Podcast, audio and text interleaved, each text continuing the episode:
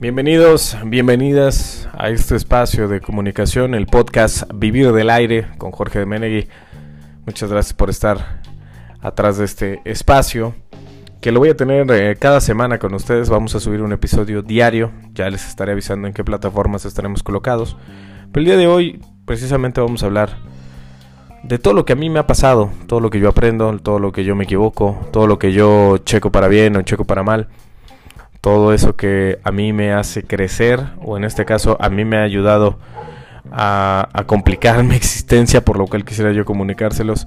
Y es que a través de este proyecto que tengo a través de www.jorgemnk.com, donde estoy buscando la manera de que seamos protagonistas decorosos de nuestra historia de vida a través de las palabras, ayudando con la guía definitiva para contar la historia, con las claves para hablar en público o para hablar eh, en privado, para hablar en pareja, para hablar con las personas, para compartir nuestra historia con todo el mundo, porque hay que aprovechar eso, que el día de hoy pues ya podemos dar asesorías, ya podemos tener conferencias, ya podemos platicar esa idea a través de los medios sociales y lo que yo quiero es que comiences a comunicarte como un profesional, que compartas tu historia, que tengas herramientas para hacer que tu mensaje conecte con la audiencia y todo esto a través de mi conocimiento y experiencia puesto en marcha para ayudarte quiero platicarte de lo que yo vivo convencido, sin tratar de convencerte de nada. Si te sirve adelante y si no, pues ni modo. Hay más cuestiones en las cuales podemos colaborar. Y es que precisamente vivimos del aire porque desde el 2009 que empecé mi aventura a través de la locución comercial, me di cuenta que la gente decía, es que tú vives del aire.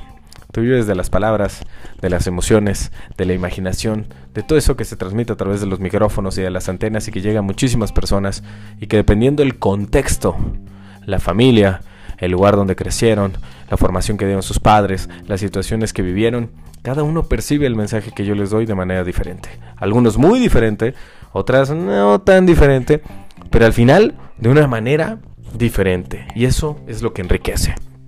En esta era de cambio, lo importante es que exaltemos la forma en la cual cada uno vivimos la vida y que compartamos lo mayor, lo mayor cantidad posible de conocimiento, de formación y de habilidad para que tengamos seres humanos más competentes. Y es por ello que me voy a concentrar en el episodio de hoy en las habilidades blandas, las soft skills y cómo nos pueden garantizar nuestro futuro profesional en este cambio de era. Y es que en un momento donde también me voy a echar un comercial en el que las inteligencias artificiales amenazan con quitarnos el empleo, todo esto lo veo precisamente a través de mi programa de tecnología e inteligencia artificial TIA, que pasa los lunes a las 5 de la tarde por radiomás.mx y el 107.7 de FM, aquí en Jalapa, Veracruz. Pues ya las empresas buscan trabajadores con capacidades pues que una máquina nunca va a poseer. Y pues no sabemos qué es lo que pueda traernos el futuro cercano, pero las soft skills o habilidades blandas se han convertido en un apartado fundamental de tu currículum para conseguir pues destacar dentro del mundo laboral, donde ya cada vez es más fácil tener acceso a la educación, ya cada vez es más fácil lograr una maestría, un doctorado, un postdoctorado y generar estudio y conocimiento que nos hagan tener la mayor cantidad de títulos nobiliarios, pero que no juegan al servicio de la parte que nos haga destacar como diferentes en cuanto a seres humanos se refiere. ¿Cuántos de nosotros no escuchamos o volteamos a pensar en la mejor persona o el mejor jefe, el mejor compañero que hemos tenido y lo último que pensamos es el que tenía la mayor cantidad de conocimiento y de habilidades para desarrollar el trabajo, sino que realmente nos concentramos en la actitud y la forma de ser, la resolución que tenía de los problemas, esa inteligencia que es la capacidad para crear futuro, la capacidad para resolver los problemas. Y eso realmente es lo que nos llama la atención y lo que va haciendo que uno u otro empiecen a diferenciarse. Aquellos que dicen mucho no pasa nada, pero aquellos que hacen un poco de lo que dicen, empiezan a cambiar su entorno. Y es que este tipo de habilidades perfeccionarán tu perfil laboral y van a adaptar tu carta de presentación para encontrar el trabajo de tus sueños, presentar esa idea, lograr ese objetivo, esa meta, ese emprendimiento o echar a andar esa idea que quieres ponerle ahora sí al plano físico trasladarla. Y es por ello que nosotros nos concentramos en este podcast en la parte de la comunicación el día de hoy, en las habilidades blandas. Y es que para darte un entorno, un contexto a lo que nos rodea. No sé si recuerden a Bauman que enunció el concepto de la sociedad líquida, que pues lo ha cambiado todo, ¿no? Ya no importa que nos esforcemos en poner etiquetas al momento que vivimos, porque la evolución en la que estamos inmersos es tan vertiginosa que todo se vuelve obsoleto cada instante. avanzamos a marchas forzadas, la tecnología cuando ya salió algo no tarda en salir eh, una mejora y los seres humanos no estamos eh, pues evolucionando al mismo tiempo que la tecnología, ¿no? Es por ello que pues ha afectado especialmente a cómo debemos enfrentar pues la búsqueda de empleo, ya que el concepto de puesto de trabajo pues ahora suena pues descontinuado, poco útil para definir la realidad que vivimos, amigos de, del podcast, ¿no?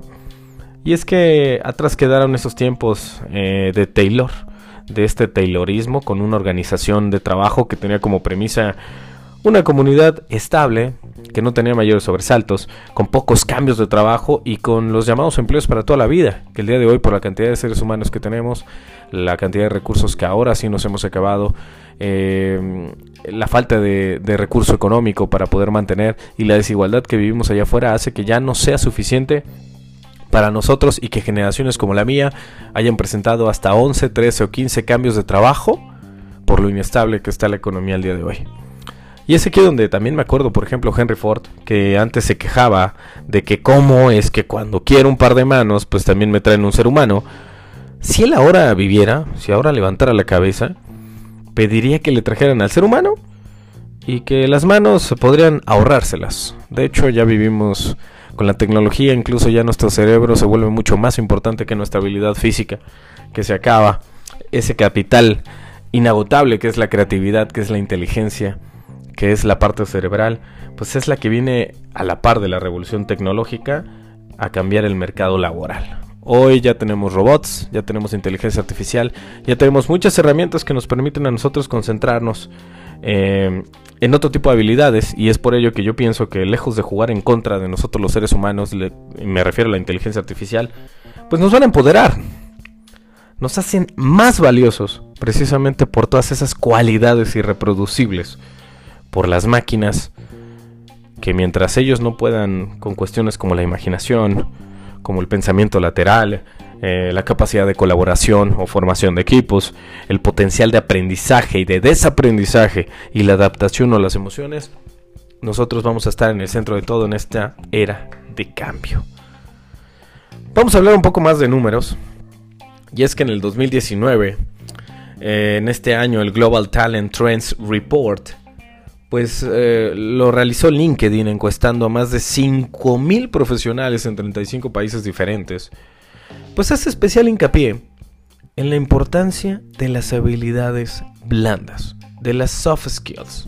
Pero para quienes no estén familiarizados con el tema, tradicionalmente el acceso a un puesto de trabajo pues, ha dependido en gran medida del currículum, ¿no? De la parte escrita, de ese conglomerado de conocimientos y habilidades técnicas de, de, ti como candidato que has aprendido a lo largo de tu historial como estudiante. Estas son las llamadas habilidades duras, ¿no? Conocimientos, habilidades, todo esto que te sirve para el puesto, que han sido adquiridos a lo largo del tiempo mediante tu formación profesional académica. Pero el día de hoy los reclutadores pues ya tienen claro que poseer conocimientos y habilidades perfectas, es decir, ser estudiantes de 10, dominar increíblemente la técnica, los procedimientos y los procesos, realmente no te cualifican para un puesto per se, ya que entran en juego en esta sociedad otros factores como la capacidad de desarrollarlos en equipo o simplemente la habilidad para comunicarlos para la toma de decisiones en un proyecto, la forma en la cual tú te diriges hacia las personas la forma en la cual la gente te percibe, el tipo de gestión o de líder que eres, ya eso tiene un peso igual o mayor que los conocimientos o habilidades a los cuales ya tenemos nosotros acceso. Porque antes era más difícil conseguir el conocimiento, ahora ya no es solo tener el conocimiento, sino qué hacemos con ese conocimiento y con esa información, lo que nos podría dar la ventaja competitiva. Y es así como Marcel eh, Robles, investigador de la Universidad del Este de Kentucky en Estados Unidos, publicó los resultados de una encuesta que se realizó a 180 ejecutivos sobre cuáles eran esas soft skills que consideran más importantes en un candidato. Y es la lista que quiero platicarles el día de hoy. Con base en mi experiencia y con base en lo que yo me dedico en materia de mentoring, eh, yo les puedo dar pues el resumen de estas 10 habilidades como parte del regalo que les otorgo en materia de conocimiento en el podcast. Eh, no las voy a anunciar en, nombre en orden de importancia, solamente se las voy a platicar. Son 10 y la primera sería la habilidad de comunicación. Es muy importante que pongamos atención en esta habilidad, porque tanto oral como escrita, así como para hablar en público y la capacidad de escucha, todo esto se concentra la habilidad de comunicación.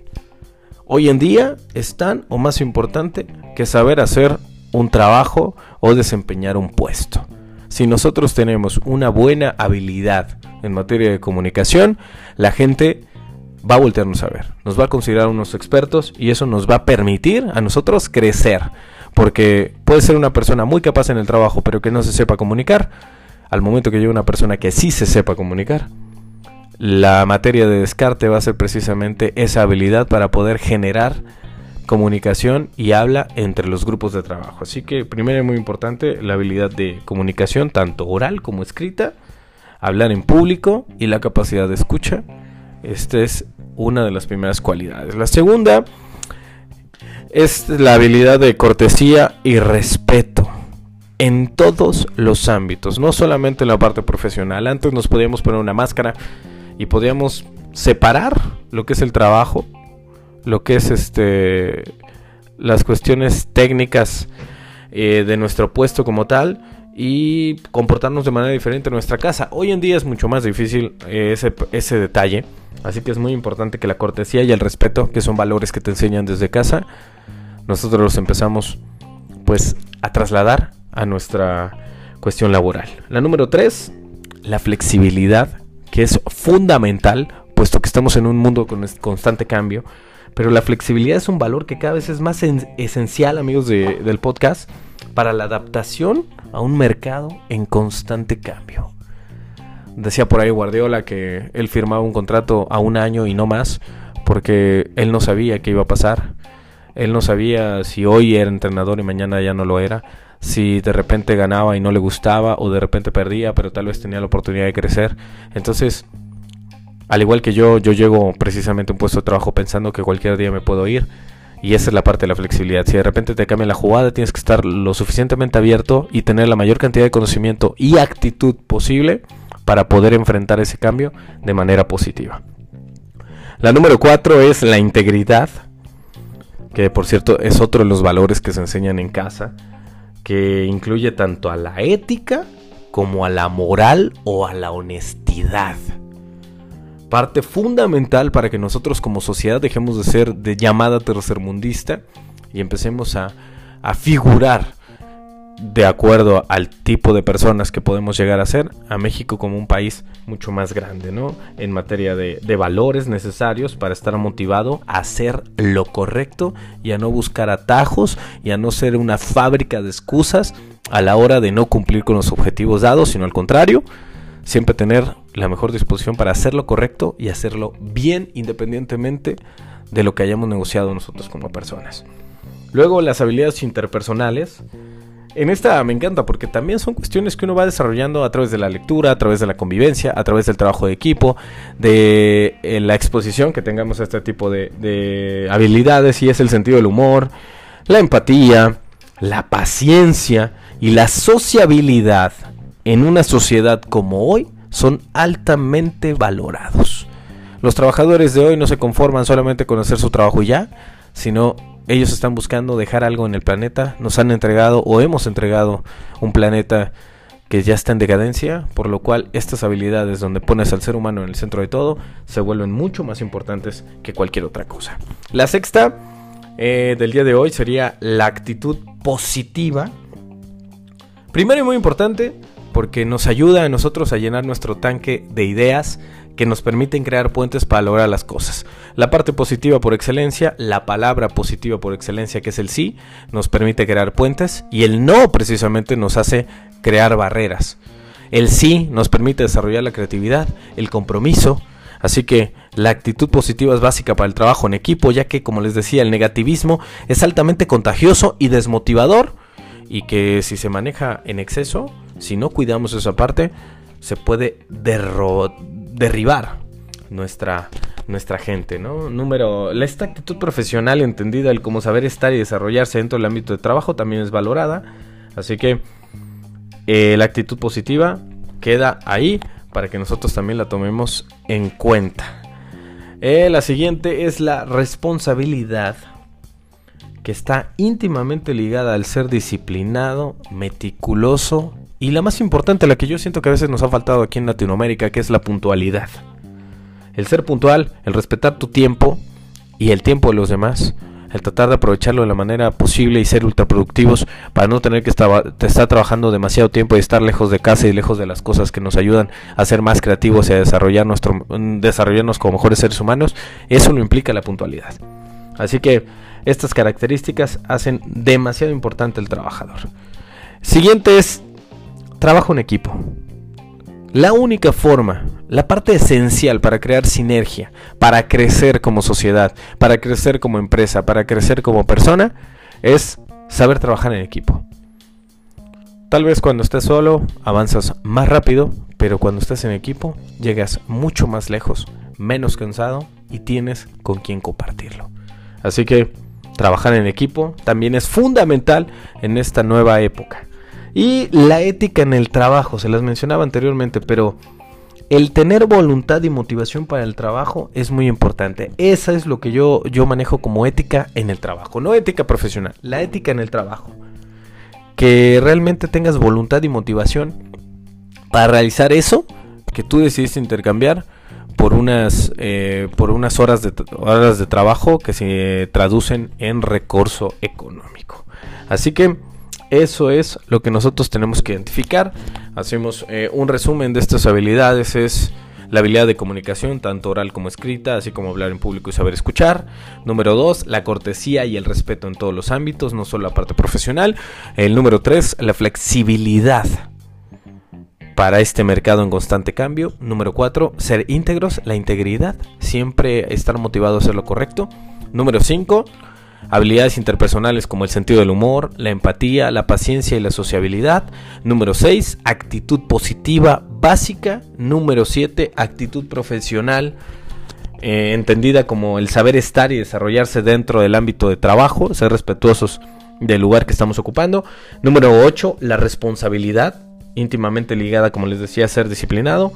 Número 9, saber trabajar en equipo. Y número 10, tener ética en el trabajo. Así que ya para ir cerrando, eh, les platico la opinión de Sonia Rodríguez Muriel, quien es directora de recursos humanos en la empresa Lactis Puleva. Ella dice, hoy en día se contrata por tu currículum, pero se te despide por cómo eres. Así que es muy importante. Puedes ser la persona con mayor cantidad de títulos de actuales, pero siempre se te va a contratar por la forma en la cual te comportas con las demás personas. Se te va a despedir, perdón. Según este estudio de LinkedIn, el 92% de los encuestados pues afirma que las habilidades blandas importan tanto o más que el conocimiento y la habilidad a la hora de contratar un candidato mientras que el 89% de los despidos vienen motivados por deficiencias en las habilidades blandas, es decir, en estas habilidades de actitud. Si tienen oportunidad, escuchen a Víctor Coopers, que nos habla de la actitud positiva, y él dice que el conocimiento suma, que las habilidades suman, pero que la actitud o las habilidades blandas multiplican. Y también si tiene cero, en actitud, multiplica para cero. Y pone el ejemplo de los niños, donde él dice que cuando tú le preguntas a un niño por su padre, jamás te va a decir que tiene 14 años de experiencia en el sector o que es egresado de tal facultad y que tiene maestría en tal cosa, sino siempre va a decir, es un hombre motivado que juega conmigo, que me entiende, que quiere, que puede y que demuestra que sí se puede. Nos vemos en la siguiente entrega del podcast Vivir del Aire. Yo soy Jorge de Menegui. Adiós.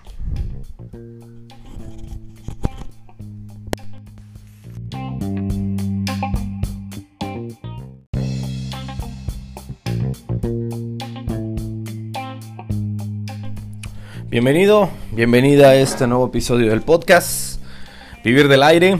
Yo soy Jorge Menegui y recuerda que lo puedes escuchar a través de todas las plataformas donde lo vamos colgando. Todo esto saliendo de mi página matriz que es www.jorgemenegui.com en el cual me dedico a estar hablando de las cuestiones que nos ayudan en materia de comunicación eh, algunas cuestiones de ventas, algunas cuestiones de marca personal y por supuesto cómo sobresalir del resto. Bueno, sobresalir de ti mismo para después sobresalir de los demás. En este episodio número 2, rápidamente voy a hablarles acerca de la persuasión, el arte de esta palabra, cómo lograr lo que quieres y encima de eso, pues poder quedar bien, ¿no? De entrada muy importante eh, esa parte de quedar bien. Eh, quedar bien más que nada es ser coherente y que la gente te respete por lo mismo que por lo que te odia, ¿no? De repente yo siempre les digo, puedes caerle bien o mal a alguien, pero si esta persona es por la misma razón por la cual le caes bien o le caes mal, ahí estamos siendo coherentes. Y siendo coherentes nos ganamos el cariño y admiración de las personas que quieren vernos triunfar, que quieren vernos hacer las cosas bien. Y también eh, el respeto de los demás porque dicen, será lo que sea, pero pues él es así. Entonces vamos a, romper el, mito primero en la parte de la persuasión, antes de haber aclarado esta situación. Eh, eh, persuadir eh, nosotros en la cultura americana, en la cultura de, los países que han sido dominados, hemos pensado que es manipular, que es engañar. Y cuando manipular, pues simplemente es pues, crear acción a través de la mano. No, no siempre se trata de ello. La persuasión se basa en la empatía y en la inteligencia artificial, un, término bastante acuñado en los últimos años, en las habilidades sociales básicas, que es de lo que trata precisamente este canal, cómo lograr los, los objetivos a través de las habilidades sociales básicas. Y es que a pesar de que pasamos pues va cada día, pues em, con miedo, con algún titubeo y la mayoría de nuestras decisiones, pues las tomamos por inercia, que lo sabemos que el reptiliano es el que termina de dar el empuje a la hora de decidir, los seres humanos necesitamos un porqué para hacer lo que hacemos. Encontrar un motivo que dé sentido a elegir una casa, una profesión, un lugar de, trabajo, eh, un hobby, una situación. Cuando intentamos convencer a alguien para que adopte una postura concreta y acepte una propuesta, pues estamos dándole motivos nuevos para que respondan a por qué hace lo que hace. ¿Ok? Y de entrada estamos utilizando ahí la persuasión.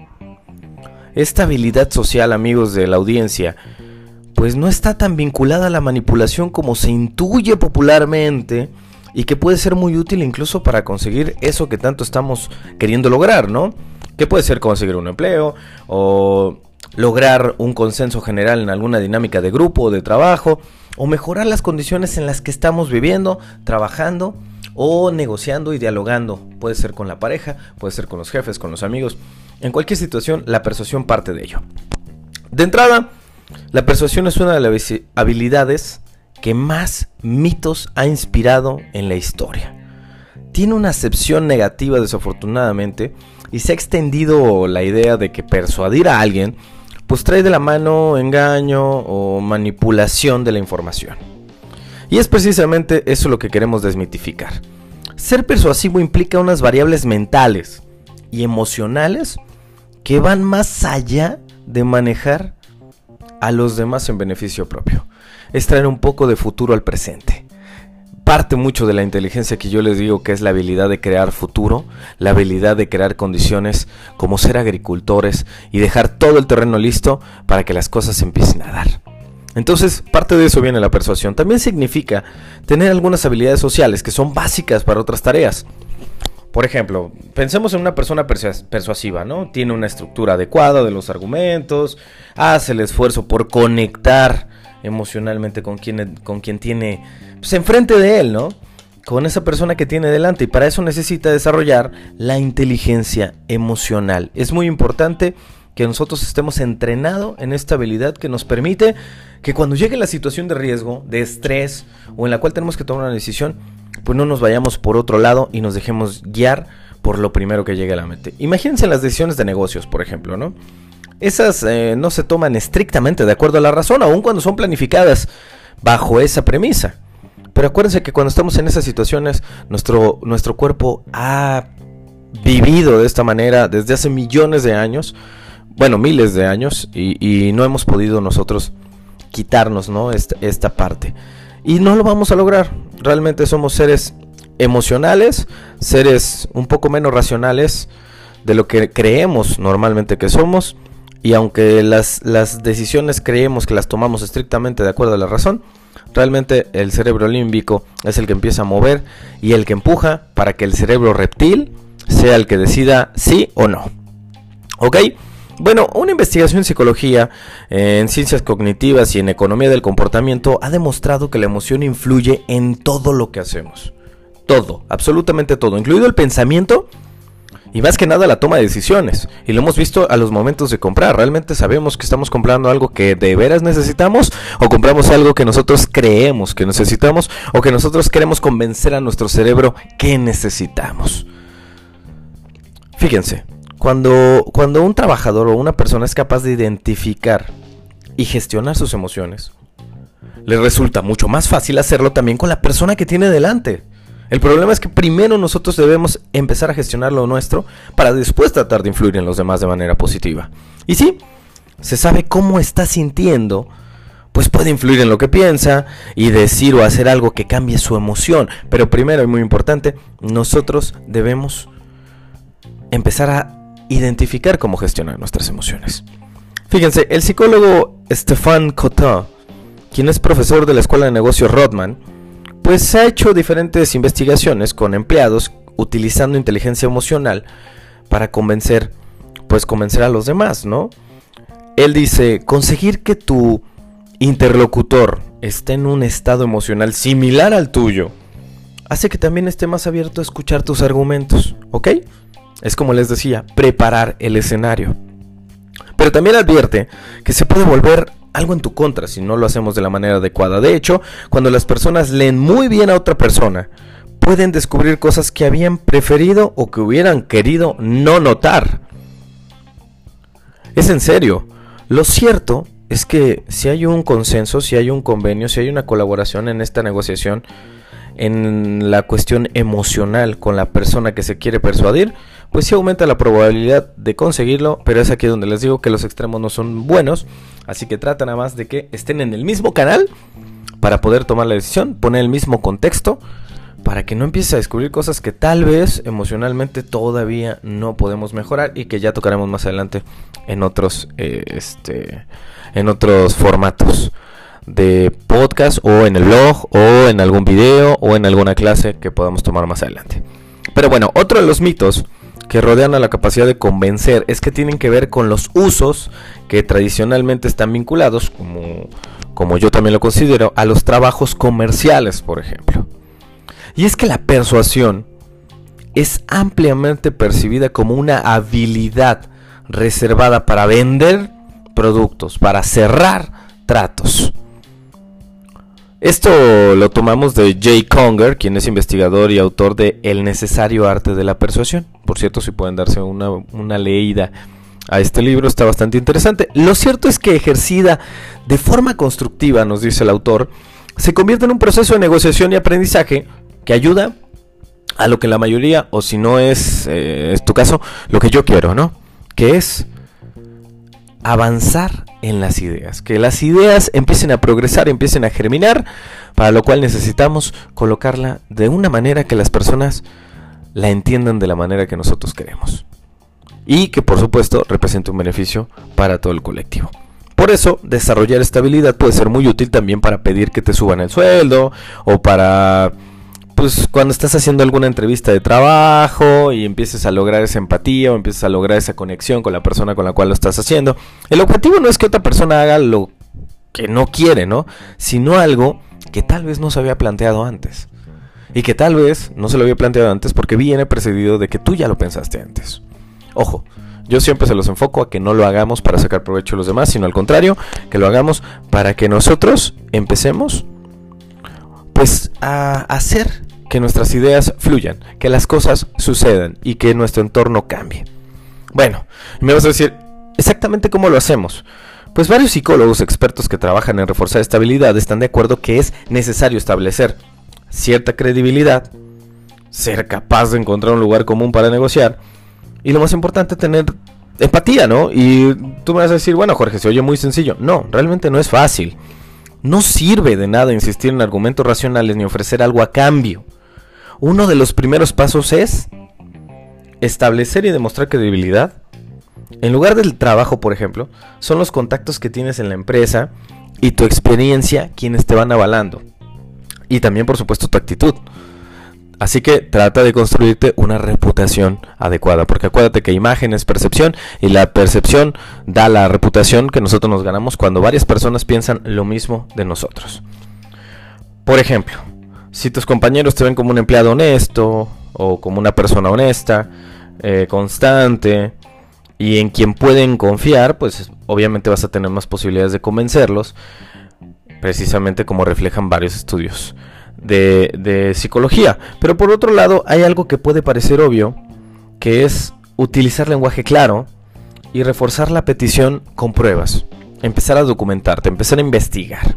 Presentar argumentos débiles dificulta que se produzca un cambio real en un medio o en un contexto, ¿no? La otra persona puede contrarrestarlo reforzando aún más su punto de vista inicial y aquí es donde entra en juego un fenómeno que los psicólogos sociales pues denominan reactancia, ¿no? Cuando alguien cree que lo quieren manipular, se reafirma en su postura, lo que hace, pues, por supuesto, más difícil el proceso de persuasión. Entonces, toma en cuenta mucho este concepto que está relacionado con otros que se percibe constantemente en las redes sociales, el backfire effect, por, por ejemplo, ¿no?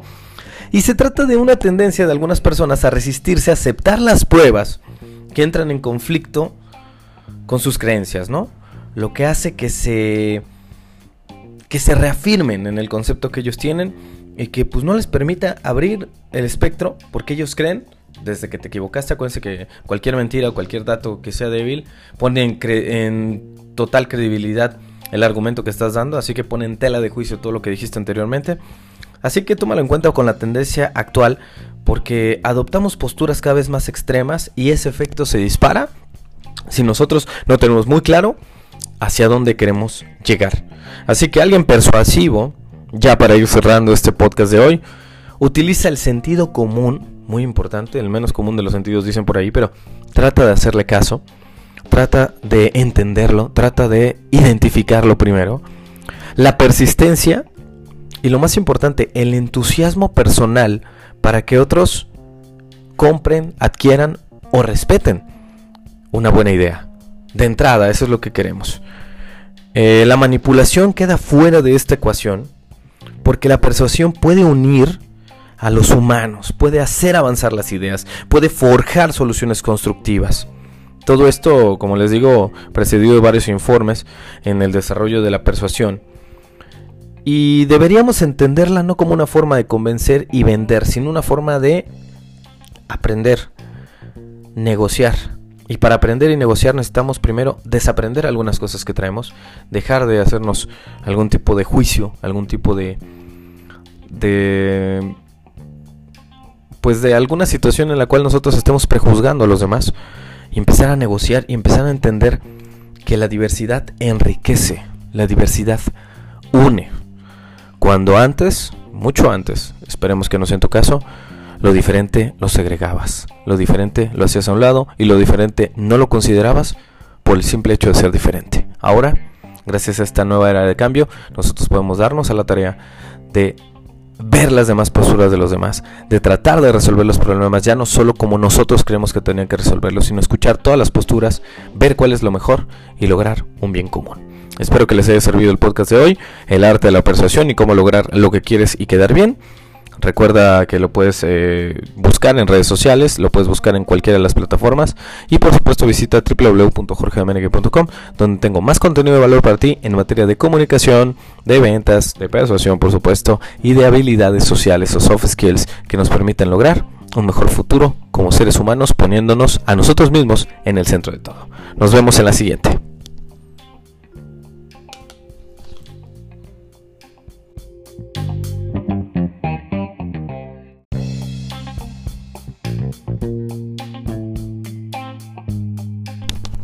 Hola a todos y bienvenidos a este tercer episodio del podcast Vivir del Aire.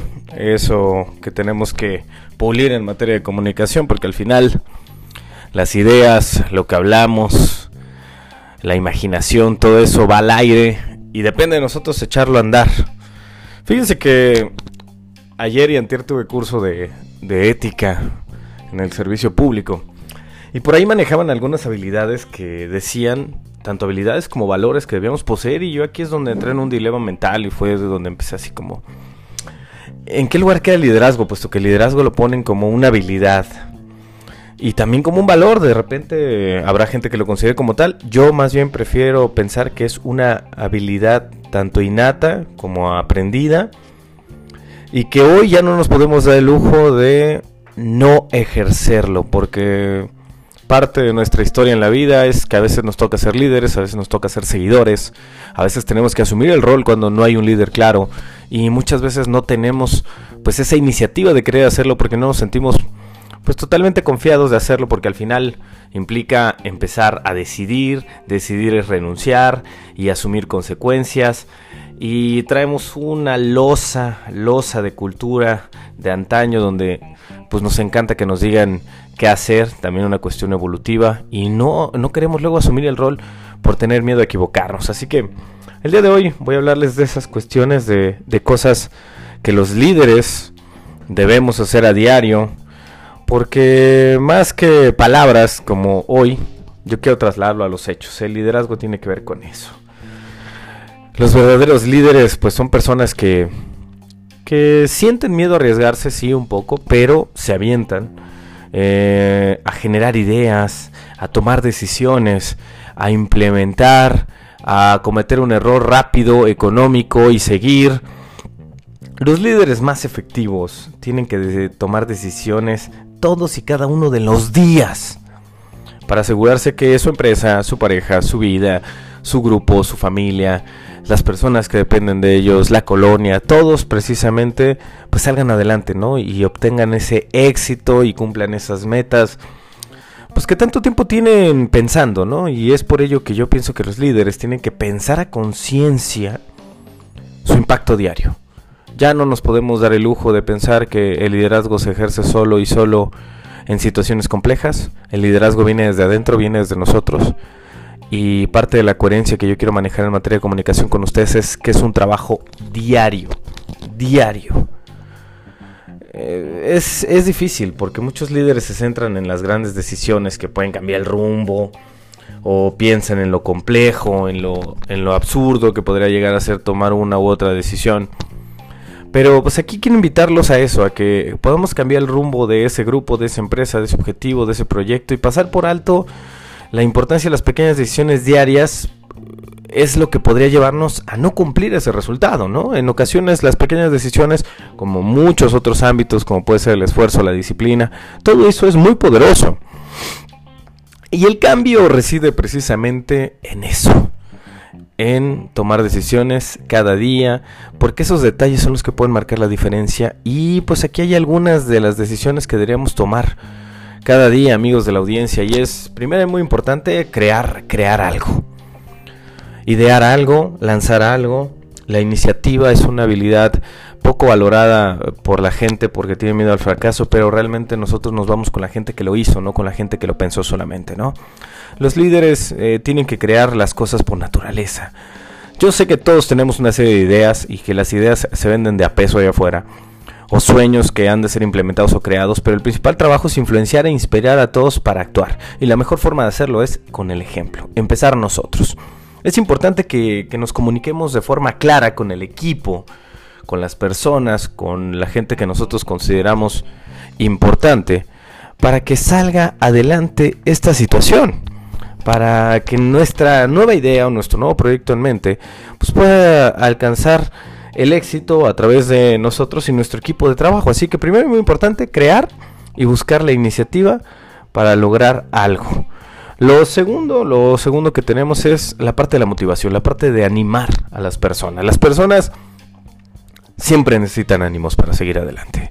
Y muchas veces buscan la inspiración que necesitan en otras personas. Y normalmente son los líderes. Esos que acompañan en el camino a la banda, esos mentores que empoderan mediante el uso de la palabra. Son los líderes que más impacto tienen en la, en la gente a largo plazo. Y es que cada día nosotros como líderes deberíamos ayudar a la gente lo más posible. Porque acuérdense que la gente feliz, la gente motivada, es mucho más productiva.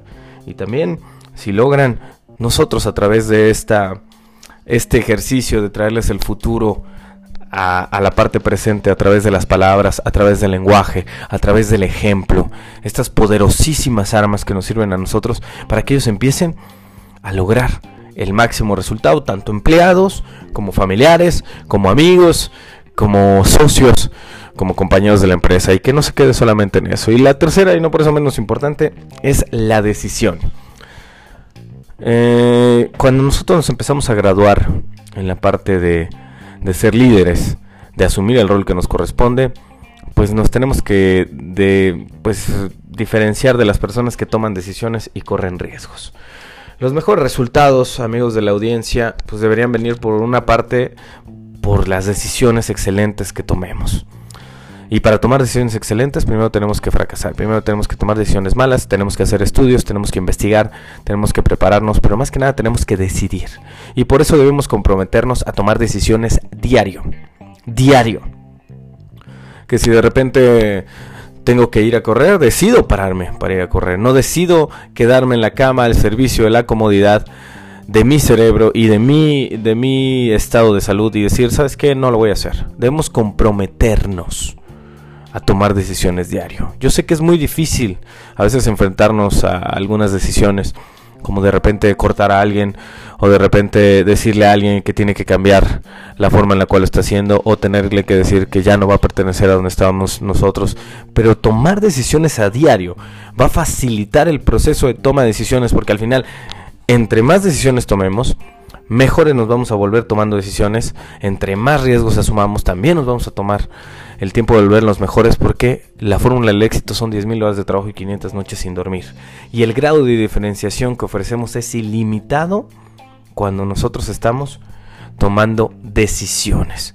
Así que este podcast fue, fue muy corto, pero lo que quiero es que lo echen a andar. Así que lo que debemos hacer a diario como líderes, acuérdense, es buscar crear algo, buscar crear algo, modificar algo, hacer algo eh, que, cambie, que innove, simplemente con modificar algún proceso, con eh, diseñar algún tipo de texto, con tratar de cambiar alguna forma en la cual comunicamos algo. Nuestro principal trabajo es influenciar e inspirar a otros para actuar y parte de eso es crear algo.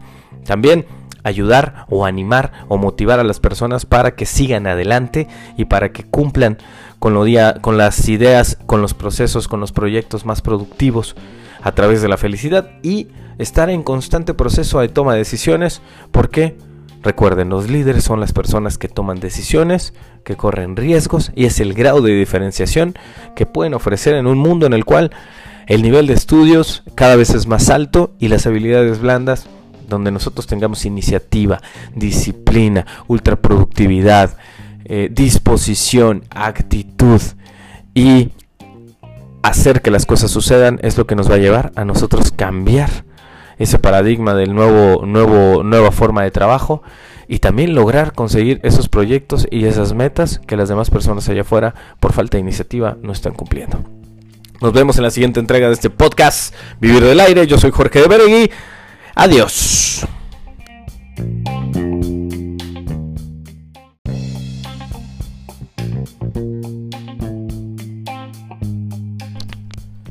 Bienvenidos a este cuarto episodio del podcast eh, Vivir del Aire, aquello que nos permite comunicar ideas, pensamientos, imaginación, que pasan del aire a la acción a través de tu colaboración. Y es que mm, hoy estoy divagando un poco porque ya, ya mi hermano acaba de terminar la maestría, eh, yo terminé también mi máster, eh, también hace poco se dieron los resultados de la VE y, me quedo pensando cómo es que ha evolucionado ya la parte de la medicina, de la neurociencia. Y ahora cada vez tenemos más acceso a información importante que tal vez antes no teníamos idea que pasaba o tal vez nosotros no teníamos acceso a la misma. Y es que, pues me he clavado un poco en algunos videos, me he clavado un poco en, en escuchar, en leer, en platicar con gente que se dedica a la cuestión de la educación, puesto que yo soy un ferviente admirador de que la forma en la cual nosotros podemos dejar legado y ser inmortales es a través de enseñándoles a la gente, las personas, las habilidades. De nada sirve llevarnos en eso, eso que, que, nosotros tenemos como talento a la tumba y que no se aproveche y tomando en cuenta siempre les pongo el ejemplo de la historia de la película 300 donde antes alguien tenía que contar tu habilidad, tenía que contar tu hazaña porque tú ibas estabas a punto de morir en el campo. Ahora a través de los nuevos medios de comunicación, a través de redes sociales, de internet que vino a cambiar la forma en la cual nosotros nos desenvolvemos, pues nosotros podemos a la par de ir haciendo nuestro trabajo, ir contando nuestra historia y dejando evidencia para que las demás personas sigan aprendiendo. Y hablando de aprender, Normalmente cuando entro a cursos y talleres, eh, la parte que trata de diferenciarme a mí es que yo trato de divertirnos comunicando. Hablando de la diversión, pues es algo que, nos ayuda a emocionarnos. Y es que dicen por ahí que el cerebro necesita emocionarse. Para aprender todo esto, pues lo leí hace poco con, el Premio Nacional de Educación en España, Javier Espinosa, que, que él dice que hay que jugar. Y es que tomando en cuenta que el fracaso escolar es uno de esos términos injustamente utilizados, porque normalmente se refiere a estudiantes que no demuestran los conocimientos mínimos que exige el sistema educativo y que por lo tanto pues no obtiene su correspondiente título y nosotros sabemos que el sistema educativo no ha cambiado para nada y la, y la, tecnología, el estilo de vida, los humanos hemos avanzado a marchas forzadas y nuestro sistema de educación, pues poco a poco, al ser un monstruo, un ente pesado y complejo, pues ha ido avanzado eh, lento, ¿no? Pero el modelo educativo tiene muchos debates sobre la calidad de la enseñanza, la capacidad de los maestros y los profesores. De hecho, más adelante en otros podcasts les voy a, les voy a hablar acerca de que precisamente eso, aun cuando avanza la tecnología, mientras no tengamos un maestro que emocione y que conecte con los, con los alumnos, pues realmente no vamos a cumplir ese objetivo. Porque lo traemos de ADN, pero, pero a otro... Pero regresando al tema, perdón. El éxito escolar si se puede manejar de alguna manera, a veces eh, tomando en cuenta mi experiencia y lo que me tocó, y puesto que a mí me lo decían mucho en la, en la prepa, pues los alumnos y las alumnas tienen que vomitar, tienen que memorizar lo que tienen para un examen, sin aprendizaje real, pero con una calificación positiva en sus notas y que ahora ya nos hemos dado cuenta que realmente pues eso no implica que sean buenos en el campo de trabajo y que tenemos que pues, cambiar la forma en la cual lo hacemos, ¿no? Y con estas palabras que les digo, eh, pues se hace mención a la necesidad de replantearse, amigo, este, amigos y amigas, pues la parte pedagógica y la parte metodológica del proceso de enseñanza-aprendizaje porque hay que hacerlo más, más eficiente, ¿no? Y tomando en cuenta que, pues como les digo, hay técnicas y metodologías avaladas científicamente por la neurodidáctica y muchos avances en materia de neurociencia, pues eh, la eficiencia ha quedado demostrada solamente de forma empírica, ¿no? Entonces, eh, pues lo que se prevé es que demos forma a futuros profesores para visualización de actividades cerebrales a través de máquinas de neuroimagen donde nos demos cuenta que hay, qué estrategias didácticas funcionan y cuáles no. Esto es lo que se plantea ahora en, la educación, ¿no? Y es que los expertos eh, ahora ya pueden bucear en nuestra masa gris, en nuestra materia gris, y conocer de forma directa cómo funciona el proceso de aprendizaje.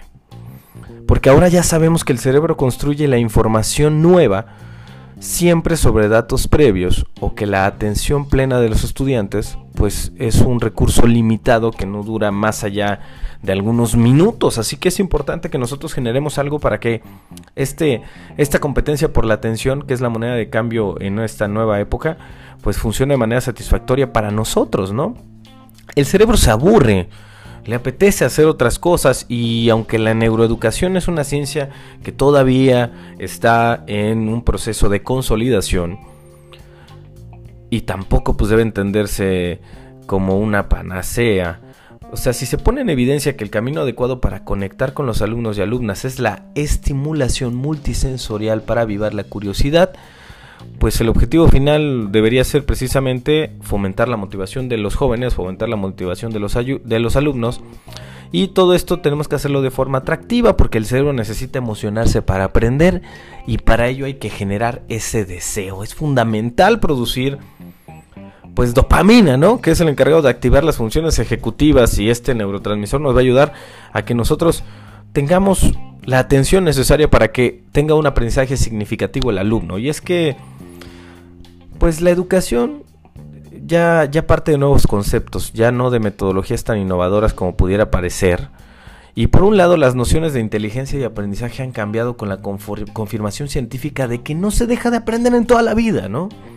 De que ya siempre se pueden crear nuevas conexiones neuronales y hay términos que se han acuñado últimamente como plasticidad cerebral, eh, integraciones sensoriales, incluso hemos escuchado mucho las neuronas espejo que comienzan a ser vox populi pues entre las comunidades a través de internet y también ahora empiezan a bajar a la parte de los docentes y los encargados de la educación. Eso, eso funciona mucho, por ejemplo en mi caso yo que doy los talleres en los cuales yo si no hago el ejemplo y si no desarrollo la habilidad con ellos, ellos realmente no pueden aprender. Yo siempre les digo que aprender a nadar con un libro o andar en bicicleta con una presentación en PowerPoint es imposible. Tenemos que aventarlos a la práctica tenemos que remontarnos a los tiempos más, más eh, remotos para saber que así es como tenemos que aprender. Eso es por el lado de la práctica y por otro lado, amigos de la audiencia, a mí me tocó, por ejemplo, aprender basado en proyectos. La clase invertida o todo esto que, que, supone un camino a seguir que no es tan novedoso porque realmente se lleva poniendo en práctica toda la vida pero son estrategias docentes bien conocidas que se están reorganizando y ahora se están apoyando en toda la ola de la neuro todo, porque todo es neuro últimamente, antes era inteligente, ahora es neuro, que están poniendo sobre la mesa la eficacia, apoyándose, como les digo, en tecnologías de la información y comunicación, que nos suponen esa gran revolución que parecían y que no implica necesariamente que los alumnos y alumnas aprendan mejor, simplemente la información les llega ahora a través de otros canales pero los métodos de enseñanza siguen siendo los mismos. Y es aquí donde nosotros tenemos que volver a poner al ser humano en el centro de todo y volver a buscar que la motivación venga de nuestros iguales, no de un aparato, no de un recurso, sino de una persona. El profesor, además de ser buen docente, de desarrollar habilidades y destrezas realmente útiles, que tiene que buscar ponerlas en el alumno para que las utilice en su vida diaria de una forma que ellos puedan quedar pues relegados a segundo plano, me refiero a los maestros y los alumnos empiecen a destacarlo. Podemos utilizar a través de juegos, a través del gaming, a través de, de concursos, a través de, de desarrollo, de coordinación, que ellos tengan intereses e inquietudes a la hora de aprender porque sí, siempre se va a manejar que el, el profesor debe ser un facilitador que domine la materia que imparte, sí, pero que también debe de conocer al grupo, debe de conocer esa clase para poder implementar dinámicas y mecánicas de juego, porque la forma más importante para aprender es a través del juego, de una forma agradable, de una forma amena, porque implica una emoción positiva y al generar una emoción positiva, el ser humano cataloga como un conocimiento especial que generó y eso potencia los procesos de motivación y hacen que el conocimiento se implante. Ustedes piensan en lo que han aprendido, lo que más les ha gustado y si tienen una aplicación inmediata y además los hizo felices en ese momento, ustedes es lo que mejor hacen. Yo sé que no es sencillo aplicar todo esto, que es un proceso complejo que requiere esfuerzo y que a veces es un resultado difícil de medir, pero vamos a buscar la manera de, de poder lograrlo, de poder llegar porque el propósito sigue siendo el mismo, intercambiar conocimientos y experiencias, y ahora también lo podemos hacer a través de Internet. Y yo estoy seguro, vivo convencido de que si enfocamos el juego como una herramienta didáctica, como una aportación válida para generar conocimiento, la gente va a recurrir más a nosotros para poder aprender, para poder generar conocimiento, para interactuar y además lograr una relación a largo plazo que nos catalogue como personas importantes en su vida y minimizar el mal llamado fracaso escolar para darle todas las herramientas posibles para que ellos generen conocimiento, no solo reciban conocimiento, sino que también apliquen, investiguen y también sean parte de este proceso de educación de sus semejantes para generar un conocimiento duradero y que impacte en la vida de la mayor cantidad de personas.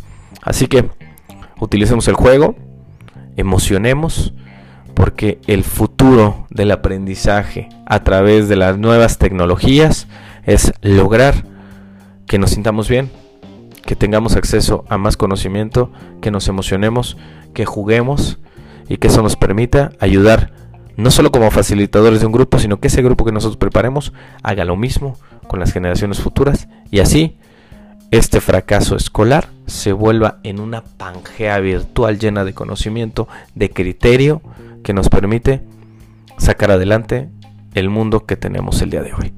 Nos vemos en la siguiente entrega de Vivir el Aire. Yo soy Jorge de Menegui. Visiten el podcast, recomiéndelo y cualquier duda, pregunta, comentario y sugerencia a través de www.jorgedemenegui.com.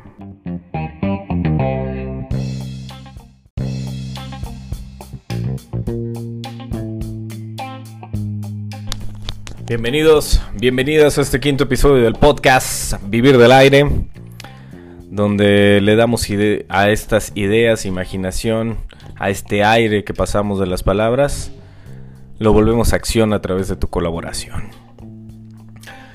Todavía tiene secuelas ese, ese curso que tomé de ética, y es que en la ética nos manejaban que aun cuando hayamos llegado por la forma en la cual hayamos llegado, puede ser por nuestra competencia, por compadrazgo o por cuestiones que todavía se manejan en el sistema allá afuera, que nosotros teníamos que demostrar que la confianza que había sido depositada en nosotros no iba a defraudar a nadie y que aun cuando tuviéramos nulo o casi nulo conocimiento del puesto, lo cual no debería ser, pero luego sigue pasando a través de generaciones aquí en México, pues debíamos comprometernos con hacer algo que ya es parte fundamental de nuestra vida en sociedad y de nuestra vida laboral o de emprendimiento, que es el aprendizaje continuo.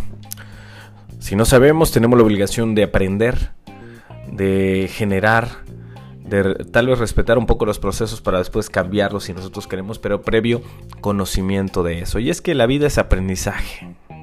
O sea, en los tiempos que corren, eh, hoy ya no se concibe un trabajo, ya no se concibe un proyecto, un emprendimiento que no, suponga, no suponga pues múltiples cambios, ¿no? Constantes, rápidos, inadvertidos. Entre otras cosas porque la tecnología nos va a seguir ayudando a evolucionar en nuestras profesiones a un ritmo vertiginoso. Siempre les he dicho, la tecnología avanza más rápido a veces que el ser humano y nosotros tenemos que estar pues atentos porque no nos puede rebasar de tal manera que nosotros perdamos los estribos, ¿no? El cambio es rápido hoy, y esta palabra llamada disrupción es la nueva modalidad, ya lo hemos aprendido. Han modificado la forma en la cual se desarrollan los negocios, han modificado para bien también la forma en la cual nosotros desarrollamos el talento, en que nosotros nos educamos, en que nosotros vendemos, en que nosotros nos comunicamos. Entonces tenemos que ir avanzando en esta nueva normalidad. Y ahora más que nunca, si no nos renovamos continuamente, si no aprendemos diario, pues nuestros conocimientos nos vamos a quedar obsoletos en un suspiro, en un cambio, ¿no? Y es que el aprendizaje continuo en el puesto de trabajo también se le suma la contraparte, ¿no? Que es el desaprendizaje continuo, que pues es necesario para poder asimilar nuevos conocimientos y formas de trabajar más disruptivas. Esto es, Constantemente tenemos que aprender las nuevas formas, pero también tenemos que ser lo suficientemente conscientes, que a veces nosotros traemos procesos de aprendizaje que ya no son tan válidos o que no son tan efectivos a como lo eran antes. Y tenemos que tener la madurez emocional para poder entender que tenemos que desaprender eso para poder generar conocimiento nuevo que nos permita a nosotros aprender de la experiencia que tuvimos anteriormente, donde se hacía de una manera, pero ahora ya se hace de otra, y no necear en ese sentido de tiene que ser como yo digo y así es como, como funciona. Y no, no, no, no. Necesitamos nuevo conocimiento, nuevas formas de trabajo más disruptivas y tenemos que aprenderla lo más rápido posible para seguirnos manteniendo en el mercado laboral. Y es que un dato por ahí de, se supone, según McKinsey Global Institute, en el año 2030, o sea, ya en 10, 11 años, habrá millones de personas en el mundo sin la preparación técnica que demandarán las empresas eso es escalofriante. O sea, gracias al trabajo de consultoría, pues nosotros tenemos la oportunidad de contrastar los cambios y ver hacia dónde va el futuro del trabajo en diferentes sectores y profesiones. Y la verdad es que no dejo de sorprenderme cuando ya más y más personas incluso se educan a través de internet, se educan a través de tutoriales de YouTube, de Vimeo, eh, empiezan a desarrollar las habilidades a través del conocimiento generado por las otras personas y que ya la escuela incluso ya tiene que evolucionar a esa parte y otorgarles papeles que vayan acorde a lo que ellos están enseñando a través de grandes escuelas que ya están entrando a la ola de internet porque esto va avanzando cañón, cañón. Pero bueno, em, hay algunos cambios en el puesto de trabajo que se han dado, por ejemplo, ingenieros y técnicos en redes de distribución o por ahí este personas que tienen que trabajar en el campo o nosotros todos los cambios que hemos vivido a través del nuevo gobierno nos han llevado a plantearnos esa esa esa parte, ¿no? El, el hecho de que ahora tenemos que evolucionar la parte en la cual nosotros llevamos las actividades de campo. Eh, por ejemplo, en el caso de donde yo trabajo, el uso de drones, el uso de nuevas cámaras, nuevos equipos que antes eran carísimos y ahora pues están saliendo de un menor tamaño, con una mejor calidad y que las nuevas generaciones son las que están relacionadas con esto y los grandes, grandes eh, técnicos, grandes camarógrafos, grandes personas allá afuera que manejaban el medio como tal, ahora pues están quedando obsoletas y tienen que aprender a marchas forzadas si no quieren salir pues de, de, de la parte de ser las personas que se encargan de este procedimiento. Y es que las nuevas tecnologías en un futuro cercano llámese realidad aumentada, llámese celdas, em, mantenimiento que ya nos avisa correctivo, eh, productivamente nos van a llevar a utilizar inteligencia artificial o internet de las cosas para realizar todas estas funciones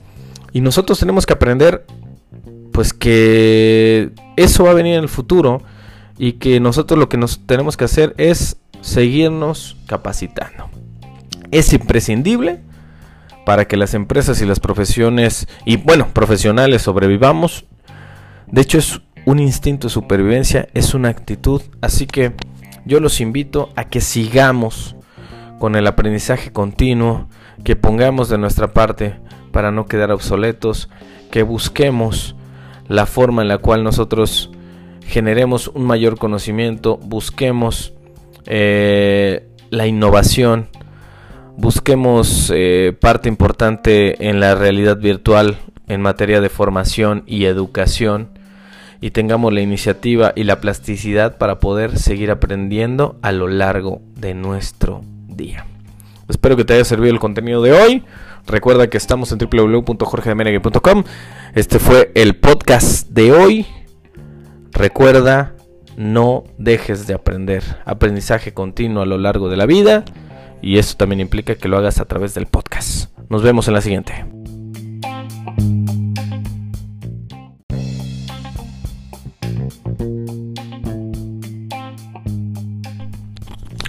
Bienvenidos, bienvenidas a este sexto episodio del podcast Vivir del Aire, donde palabras, imaginación, sueños y todo ese aire nosotros lo traemos a la acción con tu colaboración, por supuesto.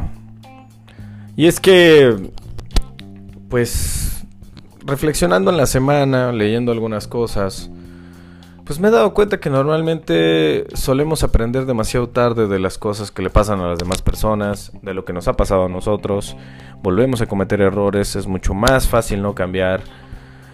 Y la idea es que muchos de los actos y hechos que deberíamos cambiar en cuanto a personalidad se refiere, en cuanto a nuestra conducta, sabemos que tiene que ser así, y nos termina valiendo, ¿no? No nos, bueno, no siempre sucede así, a veces no nos vale, a veces evolutivamente no nos damos cuenta, a veces creemos que es culpa del ADN, creemos que es culpa de la cuestión genética, creemos que es culpa de muchas cosas, pero pero es más que nada un ejercicio de reflexión, donde nos pongamos a pensar sobre el tiempo que pasa entre los errores que cometemos, el tiempo que tardamos en aceptarlos, en generar ese conocimiento para que no nos vuelva a pasar y no lo aprendamos lo más tarde que podamos, ¿no? Porque pues sí, se nos olvida que un día nos vamos a morir, como no sabemos qué fecha va a ser. Nos la pasamos procrastinando y posponiendo las cosas. Y es ahí la parte complicada, es ahí la parte medular donde muchos de nosotros no somos conscientes que tal vez no vamos a tener tiempo de hacerlo. No estoy diciendo que todo lo hagas en un día, pero sí que seas consciente de que si te la pasas procrastinando o posponiendo esas cosas que tanto quieres hacer, que no le pones fechas límites, que no desarrollas un plan, una meta, una estrategia, los sueños no se cumplen, los sueños se materializan y se materializan a través de que nosotros no aprendamos demasiado tarde las cosas, ¿no? Y también digo, este es un dato chapoy que me enteré hoy día de podcast y por ahí dicen que la definición de la locura es hacer eh, lo mismo una y otra vez esperando obtener diferentes resultados. Y ustedes van a decir, sí, ya sé esta cita de Albert Einstein. ¿Qué tiene que ver, Jorge? Bueno, en primera, que, que, por ahí dicen que no es de Albert Einstein, sino que en realidad aparece por primera vez en el libro de Muerte Súbita de Rita Brown en el año 1983. Pero yo les digo que esto refleja pues, la importancia del proceso de aprendizaje para el ser humano. Porque yo creo que normalmente en nuestra creencia, en nuestra sabiduría popular hay otro ejemplo, igual de acertado, que dice que el ser humano es el único animal capaz de tropezar dos veces con la misma piedra, o lo que es lo mismo, al ser humano le cuesta trabajo aprender porque nos excedemos en racionalizar o en buscar una justificación para el error que cometemos, en lugar de estar buscando una forma diferente de hacerlo. Y pues hay una reflexión que hay por ahí de un artículo que nos encontramos en internet sobre el tiempo que pasa entre los errores que cometemos y el aprendizaje que generamos. Y es que las lecciones vitales están llenas de sabiduría porque a menudo pues tienen que ser aprendidas a la mala. Así nos pasa, que tenemos que aprender a la mala, que no dejamos que se experimente en cabeza ajena, que ya vimos que se cometió el error muchas veces, mucho tiempo atrás, en muchas otras personas, y, y no, y no creemos que a nosotros nos va a pasar. Y es que en cualquier caso la parte más dura del proceso pues es darnos cuenta de que a veces pues no todas las oportunidades duran para siempre. Y el problema es que al final lo entendemos mucho tiempo después. Entonces, pues siempre es mejor aprender estas cosas antes, ¿no? Así que por aquí les voy a dejar pues siete cosas que yo me encontré en internet que solemos aprender demasiado tarde que lo voy a traer como un ejercicio de conciencia para todos ustedes, para que lo vean. Y es que, número uno, ¿cuántas veces nos han dicho que hagamos lo que amamos? Pero para hacer lo que amamos tenemos que trabajar 10.000 horas y tener 500 noches sin dormir. Tenemos que hacerlo más duro que cualquier otra persona. Porque si te das cuenta allá afuera, la mayoría de la gente no pasa su vida haciendo lo que realmente ama. Seamos sinceros. En su lugar hacen lo que les dicen que deben hacer, o lo que sus padres, o la sociedad, o los amigos, la pareja, los compañeros sugieren, o simplemente no buscan absolutamente nada en su corazón. Pero si quieres hacer lo que amas, necesitas verlo primero como un privilegio. ¿Cuántos allá afuera no pueden hacer lo que aman? No, no, no, más allá de una expectativa amigo y amiga de la audiencia, velo como un privilegio. Somos pocos los que podemos hacer lo que amamos. Independientemente de cuánto ganes, cuánto tiempo inviertas o todo lo que hagas, ama lo que haces. Pero para amar lo que haces, primero también tienes que buscar qué es lo que amas hacer. Y también recordar, ser muy consciente de que la mayoría de las personas no hacen lo que aman. Y si lo que realmente quieres es hacerlo, te tienes que poner a trabajar ya. No tienes que esperar a que pase más tiempo para hacerlo. Tienes que ponerte límites, tienes que ponerte metas. Y como te lo decía en podcast anteriores, la actitud de líder es trabajar diario, también la tuya debe ser trabajar diario. Luego, número dos, detrás de la ira, detrás del enojo, siempre hay miedo, amigos de la audiencia. Yo se los digo por experiencia. Y lo dice un maestro que hemos tenido todos, aunque no todos le hemos puesto atención, y él es eh, Yoda. Él dice, el miedo es el camino hacia el lado oscuro, no sé si se acuerdan, el miedo conduce a la ira, la ira conduce al odio, el odio conduce al sufrimiento y es una cadena, un, un círculo vicioso que nos lleva a no estar bien. Cuando sufrimos, especialmente cuando sufrimos largos, largos periodos de tiempo, Al principio creemos que se debe a algo fuera de nosotros, a algo que odiamos. Culpamos a los demás, culpamos a la situación, al contexto y nunca nos volteamos a ver a nosotros. Y si superamos esa emoción, a continuación encontramos que el odio es un rumor de la ira, ¿no? Que hemos, eh, que hemos mantenido durante demasiado tiempo, que nos ha llevado a pudrirnos por dentro. Pero detrás de todo eso, siempre está una de las emociones básicas del ser humano y es el miedo. El miedo siempre está por ahí, el miedo a perder algo, el miedo a, sentirnos vulnerables, el miedo a tener que dejar ir algo. Pero si puedes llegar al punto de reconocer el miedo, nos daremos cuenta que por ahí hay una sombra alegre, compasiva, que nos va a permitir avanzar. Así que no actúes desde el miedo, actúa siempre desde el amor. Es lo que yo te puedo llevar a, decir, no te estoy tratando de convencer de nada, solo te platico lo que yo vivo convencido y parte de eso es que si actuamos con miedo vamos a traer el miedo, pero si actuamos con amor vamos a traer el amor. Em, número 3 sería nuestros hábitos cotidianos forman nuestra versión del futuro. Y es que no minimices los esfuerzos pequeños, ¿no? Cuando de repente minimizas eh, el hecho de que lo que hagas hoy es un paso más hacia lo que serás mañana, cuando esa acción se replica en el transcurso de una semana, donde empiezas a rascar la superficie del cambio. La muralla china se construyó ladrillo a ladrillo, nuestra historia de vida se construye palabra a palabra, nuestro protagonista decoroso de historia de vida se construye hecho tras hecho, día tras día, acción tras acción. Así que cuando esa acción se replica en el transcurso de un mes, es cuando comienzas a notar esa ligera diferencia. Cuando esa acción se repite en el transcurso de un año, dos o hasta cinco, es posible que ya no te reconozcas. Porque habrás cambiado, habrás evolucionado. En ese punto en particular por completo habrás cambiado. Así que no subestimes el poder por cada hábito pequeño y repetición en el transcurso del tiempo, porque para bien o para mal, amigos de la audiencia, tus hábitos determinan en quién te vas a convertir. Va a ser esa versión de tu yo futuro. Número 4. Aunque no lo creas, amigo de la audiencia, y yo lo manejo curso tras curso, taller tras taller, mentoría tras mentoría, plática tras plática, las emociones aun cuando son un proceso natural evolutivo y que traemos desde adentro, también necesitan práctica.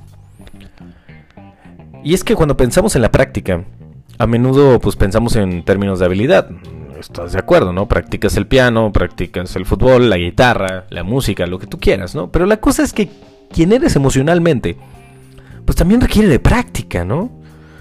Vámonos con las habilidades núcleo, esas habilidades que, que, nos permiten sobresalir del resto porque son las que nos ponen en la parte de humanidad más alta. Por ejemplo, puedes practicar tu humildad, puedes practicar eh, el perdón, eh, puedes practicar autoconciencia, practicar el humor.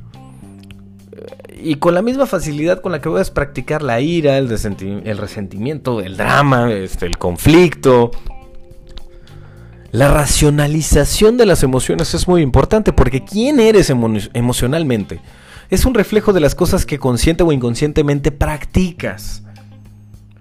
Tú no naciste como un ser humano enfadado, no naciste como un ser humano enojado, no naciste como un ser humano lleno de ira o lleno de miedo. Simplemente has practicado esa emoción mucho más que, por ejemplo, la alegría o, la sorpresa o la iniciativa, si lo quieres ver así. Así que no te dejes llevar solamente por esa emoción. Obviamente la reacción natural que dura segundos no la puedes cambiar, pero sí el proceso de racionalización de las mismas. La quinta, eh, esta es muy importante. Todo el mundo, todo el mundo tiene su propia agenda, su propio plan. Han trazado su propio mapa, su propio camino. Yo sé que esta frase es un cliché de todos los coaches que hay allá afuera y yo no soy un coach, yo realmente soy un formador que te comparto pues de lo que yo vivo convencido sin tratar de convencerte de nada. Y a menudo se dice en contexto negativo, ¿no? O sea, yo lo estoy usando de esta manera diferente porque vale la pena reconocer que al final del día pues todos tenemos, debemos tener tiempo para nosotros mismos. Porque hay personas que tienen sus propios sueños, lo que agradezco, metas, aspiraciones, familia, amigos o personas importantes. Y, todos queremos lo mismo, pero lo queremos desde nuestra perspectiva. Hay, hay, personas en las que puedes confiar, por supuesto, pero la mejor manera de mantenerte arraigado y a gusto es saber que cada persona tiene su propio mapa. Que no puedes controlar a los demás. Que no puedes esperar que se antepongan antes que ellos mismos. Y eso lo debes empezar a entender. Eh, más que nada en la cuestión de la familia, en la cuestión del amor, en la cuestión del trabajo. Tenemos que aprender a negociar, tenemos que aprender a ponernos en los zapatos del otro, tenemos que tratar de hacerlo durante un periodo del tiempo, pero con el tiempo nos vamos a ir dando cuenta que la verdad saldrá a la luz. Y en su lugar, pues hay que convertirnos en un punto de ayuda para que otros avancen hacia sus propios sueños. A medida que solicitan ayuda para avanzar a los tuyos. Tenemos que hacer este proceso de negociación, de intercambio, de compartir, de colaborar. Y así es como la relación se moverá, pues eh, pasito a pasito, paso a paso, y pase lo que pase, en la dirección correcta si lo hacemos de esta manera. Así que entiende que cada uno tiene su mapa, que cada uno tiene sus tiempos, pero que podemos colaborar para lograr que todo eso se cumpla y nosotros seamos ese protagonista decoroso de la historia de vida que queremos dejar en este planeta. Número 6. Eh, el fin nunca es tan satisfactorio, tan maravilloso como el trayecto. Y aquí me remonto a lo que les digo siempre las historias. Somos seres de historias y nos encanta el camino del héroe. Al final conseguir la felicidad es más por el proceso que por el fin. Y una cosa es establecer una meta y obtener la ayuda de otros para lograrla, ¿no? La otra completamente distinta es sacrificar tu propio bienestar y el bienestar de quienes te rodean para lograr ese objetivo. Ojo, sí hay que cumplir la meta, pero hay que disfrutarlo. Yo les decía, por ejemplo, en algunos cursos que doy en materia financiera, y es que tenemos que tener apartada la parte de lujo, porque aunque estemos ahorrando, necesitamos comprarnos eso que tanto nos gusta. Así que el lujo tiene que estar ahí. Disfruta el camino, no te prives de ser feliz mientras consigues tu objetivo. Y el número 7, trabaja, trabaja, trabaja, trabaja, trabaja, trabaja, pero también disfruta y ríete.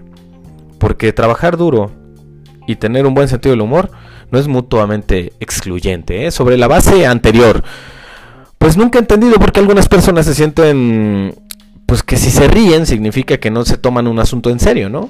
Las mejores ideas vienen a través de la facilidad, fluyen mejor en los momentos de alegría. La conexión humana comienza con la risa, amigos de la audiencia, y reírse mientras se trabaja o se resuelve un problema es estar abierto a nuevas posibilidades.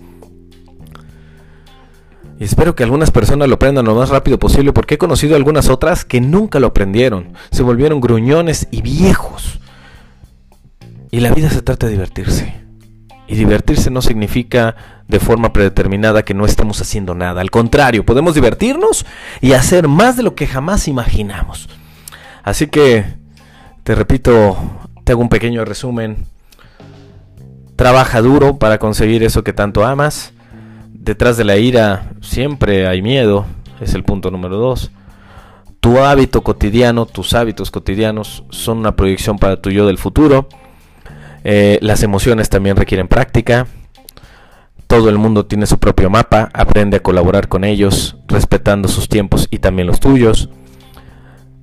Disfruta el camino, porque el fin nunca va a ser tan placentero como el mismo camino.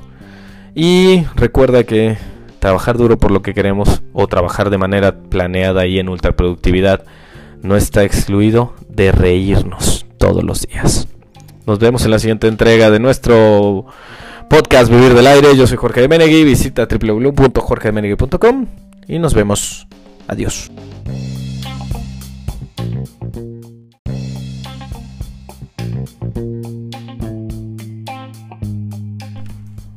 Bienvenidos, bienvenidas yo soy Jorge Menegui y este es el séptimo episodio del podcast Vivir del Aire, como a través de las palabras, la imaginación, los sueños, que son aire, nosotros los podemos volver acción mediante tu colaboración. Y es que, tomando en cuenta el trabajo que tenemos la mayoría de las personas, yo tengo un trabajo también. Eh, en la mitad de mi vida soy jefe de producción de, Radio Más, eh, que es Radio Cultural Educativa del Estado de Veracruz. Pues nos sometemos a la enfermedad considerada como enfermedad de la nueva era, el estrés, ese sentimiento de tensión física o emocional que puede provenir de cualquier situación o pensamiento, pues que nos haga sentir a uno frustrado, furioso, nervioso, ansioso. Es una reacción de nuestro cuerpo a un desafío o demanda, ¿no? En pequeños episodios, pues es positivo, ¿no? Pero cuando nos ayuda a evitar peligro o cumplir con una fecha límite. Pero cuando dura mucho tiempo, amigos de la audiencia, ya es cuando se empieza a volver una situación compleja, ¿no? De hecho, es un sentimiento normal que tiene dos eh, principales eh, tipos, ¿no? Que es el agudo o a corto plazo, que desaparece rápidamente. Cuando presionas los frenos, ¿te acuerdas? Cuando peleas con tu pareja y, o cuando esquías o tienes una situación eh, compleja y peligrosa. O cuando ocurre algo nuevo y emocionante, ¿no? Cuando todas las personas sienten estrés agudo en algún momento u otro, ¿no? Y el estrés crónico que dura ya en un periodo de tiempo prolongado, si tenemos problemas, por ejemplo, de dinero, si nuestro, nuestra relación de pareja no va bien, si tenemos problemas en el trabajo, cualquier tipo de estrés que continúa por semanas o meses ya se puede considerar crónico, amigos de la audiencia, ¿eh? y nos causa problemas a nuestra salud, ¿no? El cuerpo reacciona al estrés liberando hormonas. No sé si más o menos tienen claro ese proceso. Yo les platico a grandes rasgos lo que yo sé. Pues que hacen que nuestro cerebro esté más alerta, causan que nuestros músculos se tensen, aumenta el pulso cardíaco y a corto plazo son buenas porque pueden ayudar a manejar una situación, pero a largo plazo se puede traducir primero en presión alta, arterial alta, ¿no? Insuficiencia cardíaca, diabetes, obesidad, depresión, problemas en la piel como acné, hasta incluso problemas en el ciclo menstrual. Y yo he tenido varios amigos que ya tienen demasiado estrés, incluso ya tienen episodios de diarrea o estreñimiento, mala memoria, dolores o achaques frecuentes de cabeza, falta de energía, concentración, incluso ya problemas sexuales, eh, la parte de arriba, la cabeza, el cuello, la mandíbula rígida, ya no duermen bien o en su defecto siempre tienen sueño y duermen demasiado, eh, tienen que usar alcohol o drogas para relajarse, eh, o tienen una pérdida o aumento de peso, el cansancio que ya no nos permite pues avanzar. Entonces por ello el día de hoy decidí hablar precisamente de este tema y que es como pues manejar el estrés de una manera exitosa por así llamarlo, ¿no? Yo les platico mi experiencia, les platico de lo que yo he convencido, no intento convencerlos de nada, pero sí les quiero dejar un poco de lo que a mí me pasa. Y la primera muy importante que he aprendido yo de varios de mis de las personas que colaboran conmigo es saber decir que no, ¿no? Hay que aprender a negar algo sin sentir culpabilidad. Que sí, Jorge, me vas a decir, oye, tú lo dices y en la teoría es bastante sencillo, pero realmente es algo muy complicado. Las personas exitosas, por así decirlo, saben distinguir aquellas situaciones en las que deben decir que no para poder concentrarse en sus demás compromisos y necesidades y en las que pueden decir que sí. Así que yo te invito a que tengas un plan, a que hagas un proceso de evaluación de prioridades y que digas, ¿sabes qué? Yo le voy a entrar a tres proyectos porque es lo que me permite, esos tres proyectos los saco bien y, después ya checamos si podemos, eso también hagan. Primero y muy importante, sepan decir que no sin sentir culpabilidad. Número dos, pues agradecer, valorar lo que tenemos, ¿no? Hay que ser conscientes de lo afortunado que somos por todo aquello que nos rodea. Y hacerlo influye de manera positiva en nuestro estado de ánimo. Nos ayuda a tener más ganas, más energía, y la actitud positiva con nuestro entorno nos ayuda a que salgamos de estos problemas adelante. Así que siempre que sientas que tengas carga de trabajo, valora tu situación, siéntete afortunado por el trabajo, por hacer lo que te gusta, por la familia que tienes, por la oportunidad que tienes de ir al cine, de disfrutar de todo lo que tienes en casa, de todo lo que tienes en pareja. Empieza a hacer una lista, hazla diario, hazla siempre y valora lo que tienes. Porque, acuérdense, siempre les he dicho, las grandes historias se componen día a día, palabra a palabra, acción tras acción. Número 3, trate de no cuestionarte. O sea, yo conozco gente que se tortura preguntándose constantemente por las decisiones que tomó. Y esos malditos, y si hubiera hecho esto, y si dejaba mejor esto. De hecho, eso no conduce a ninguna parte, amigo. No conduce a ninguna parte, amiga. Y solo consiguen que pierdas el tiempo, güey. Y que aumenten tus niveles de estrés. Así que si ya decidiste, asume la responsabilidad, cree en ti mismo y que te sirva de aprendizaje si no fue lo más satisfactorio y que también te sirva de motivo de ánimo si fue lo que tenías que hacer en ese momento, dale vuelta a la página y sigue con lo que viene. El número 4 es eh, desconectarte. Eh, es importante que tengas hobbies, es importante que tengas algo allá afuera que permita que tengas gasolina para cumplir tus sueños, para materializarlos y si estás trabajando es importante que separes tu vida profesional de ellos. Reserva un tiempo del día para dedicártelo a ti y a los tuyos. Es vital. Porque si eres capaz de disfrutar de tus momentos libres, vas a mejorar tu productividad en las situaciones laborales y te sentirás más motivado y menos nervioso. Lo cual te, te ayudará a que desarrolles de mejor manera tu trabajo, a que cumplas las deadlines, también planea, sé ultra productivo, estate contento y feliz, trata de hacerlo lo más rápido posible para que los hobbies, que los disfrutes, los puedas hacer lo más tarde en tu vida. Habla con tu jefe, habla con las personas que tienes, sé ultra productivo. Si tienes que cumplir una jornada de 7 horas, cúmplela. Pero si tienes espacios libres, róbale eh, tiempo al sistema para que puedas tú, tú cumplir tus sueños, cumplir tus metas, investiga y si tómate ese tiempo, tu jefe estoy seguro que lo va a entender. Y si no lo entiende, realmente tienes que dejar ese, puesto. Tienes que acercarte a otras personas. Tienes que ir y decir, esto está pasando. Y entre más personas estén conscientes de ello, mayor situación eh, de este tipo va a haber. Y si tu jefe no te cree, ponle el podcast. Dile, mira, Jorge dice esto y, realmente creo yo que, que puede ir por ahí porque va a mejorar en demasía la productividad que tenemos las personas.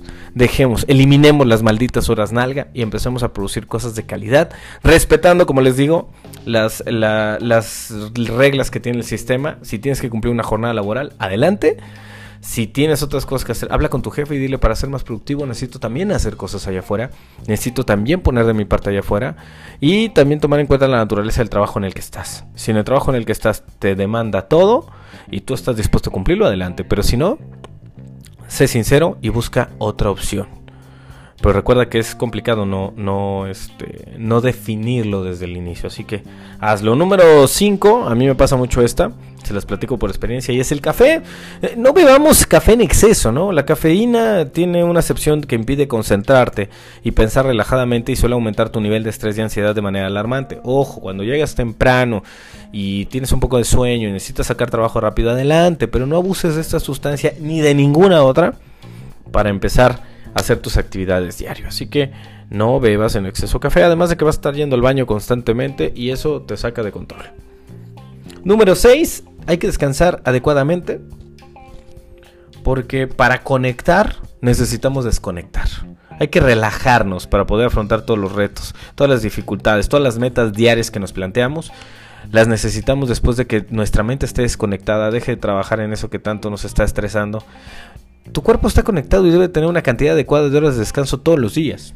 Así que desconéctate de redes sociales, desconéctate de tu trabajo, dedícale solamente las horas que tienes que dedicarle a tu trabajo o a tu proyecto o a tu idea y las demás, desconéctate. Estoy seguro que de repente vas a estar haciendo nada o en el baño o bañándote o haciendo cualquier otra cosa y es cuando se te van a ocurrir esas ideas porque está comprobado que es precisamente en esos momentos de relajación mental que nosotros encontramos la solución a los problemas puesto que nuestro subconsciente sigue trabajando a lo largo del día y cuando lo presionamos con el consciente realmente suele tornarse y no encontrar. Así que aprovechalo. Y parte de descansar adecuadamente viene el número 7 que es hacer ejercicio es el deporte, el que tú quieras, tengas la edad que tengas, haz el deporte que tú quieras, no el que, no el que te diga la gente.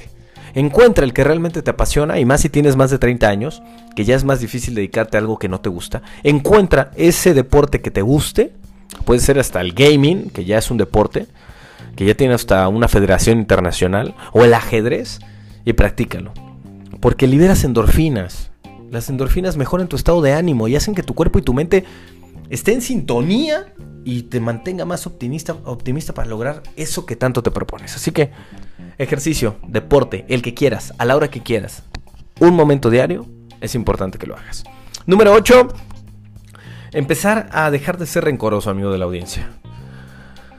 De por sí, emociones principales tenemos negativas, muchas, y solo generan pensamientos dañinos, no para la persona por la cual tú quieres descargar tu rencor, sino en primer y muy importante para ti mismo. Es el asesino que viene desde adentro. El rencor puede afectar incluso a tu bienestar, a tu estado de salud, porque en una situación en la que se genera una gran cantidad de estrés emocional, colapsamos. Así que Empieza, como te decía en podcasts anteriores, a liberar el perdón, a tratar de hacerlo de una mejor manera, a, canalizar tus emociones a otras actividades, a generar trabajo creativo, a crear cosas. Empecemos a ser creadores de contenidos y no solamente receptores de los mismos. Yo cada vez que los escucho a ustedes es para que ustedes me digan que ya abrieron su podcast. Si te escucho, George, si me gusta lo que haces y también lo traslado al trabajo que yo hago.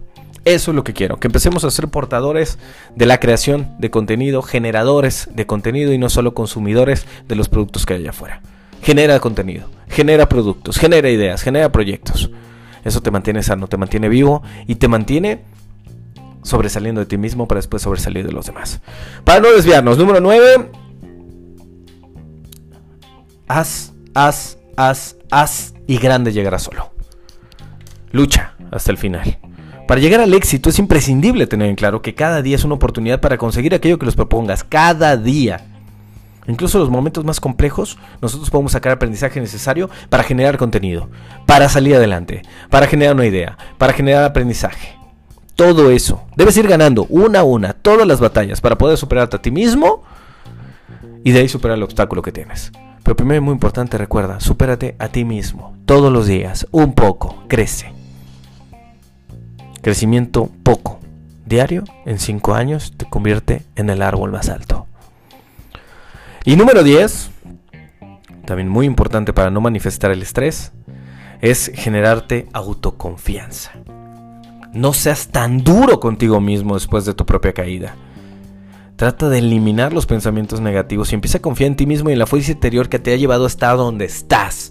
Recuerda los pasos que has dado para crecer, no las caídas que has tenido. Las caídas es muy bien recordarlas y platicarlas porque nos sirvieron de aprendizaje para estar en donde estamos. Nos hace humanos y conecta genuinamente con todas las audiencias cuando nosotros les decimos que somos personas que han fracasado. Pero ojo, si nosotros nos empezamos a sentir más vulnerables de lo que realmente somos, no vamos a lograr a bueno, cometer ese llegar, perdón, a ese cometido, llegar a esa meta, porque nos las vamos a pasar autoflagelándonos. Recuerda que lo que te dices a ti mismo, lo que le dices a los demás, lo que platicas hacia afuera es lo que tienes ahí adentro. Utiliza palabra positiva. Utiliza aprendizaje. Aprende conceptos nuevos ten autoconfianza. Y recuerda que todo eso que has construido, lo has construido paso a paso, palabra a palabra, acción tras acción. Y así es la única forma de hacer que suceda. Así que recapitulando en estos 10 puntos, para no caer en un exceso de estrés y manejarlo como un verdadero crack. Hay que aprender a saber decir que no, hay que valorar lo que tenemos, hay que no estarnos cuestionando por las decisiones que tomamos, hay que desconectar nuestra vida profesional de los hobbies para poder volver a conectar, no beber mucho algún tipo de sustancia, no hacernos adictos a ningún tipo de sustancia, descansar adecuadamente, hacer ejercicio, dejar el rencor de lado, hacer, hacer, hacer, hacer para llegar a luchar hasta el final y tener autoconfianza, eso nos va a permitir manejar el estrés como un verdadero grande, como lo que eres, un crack. Pues se acabó este proceso de vivir del aire, este episodio de hoy. Nos vemos en la siguiente entrega. Recuerda, yo soy Jorge de Menegui. Visita www.jorgemenegui.com. Tenemos contenido del blog, tenemos videos, tenemos canal, tenemos podcast, tenemos todo para que tú empieces a través de la palabra a lograr tus objetivos mediante la colaboración y tu acción. Nos vemos.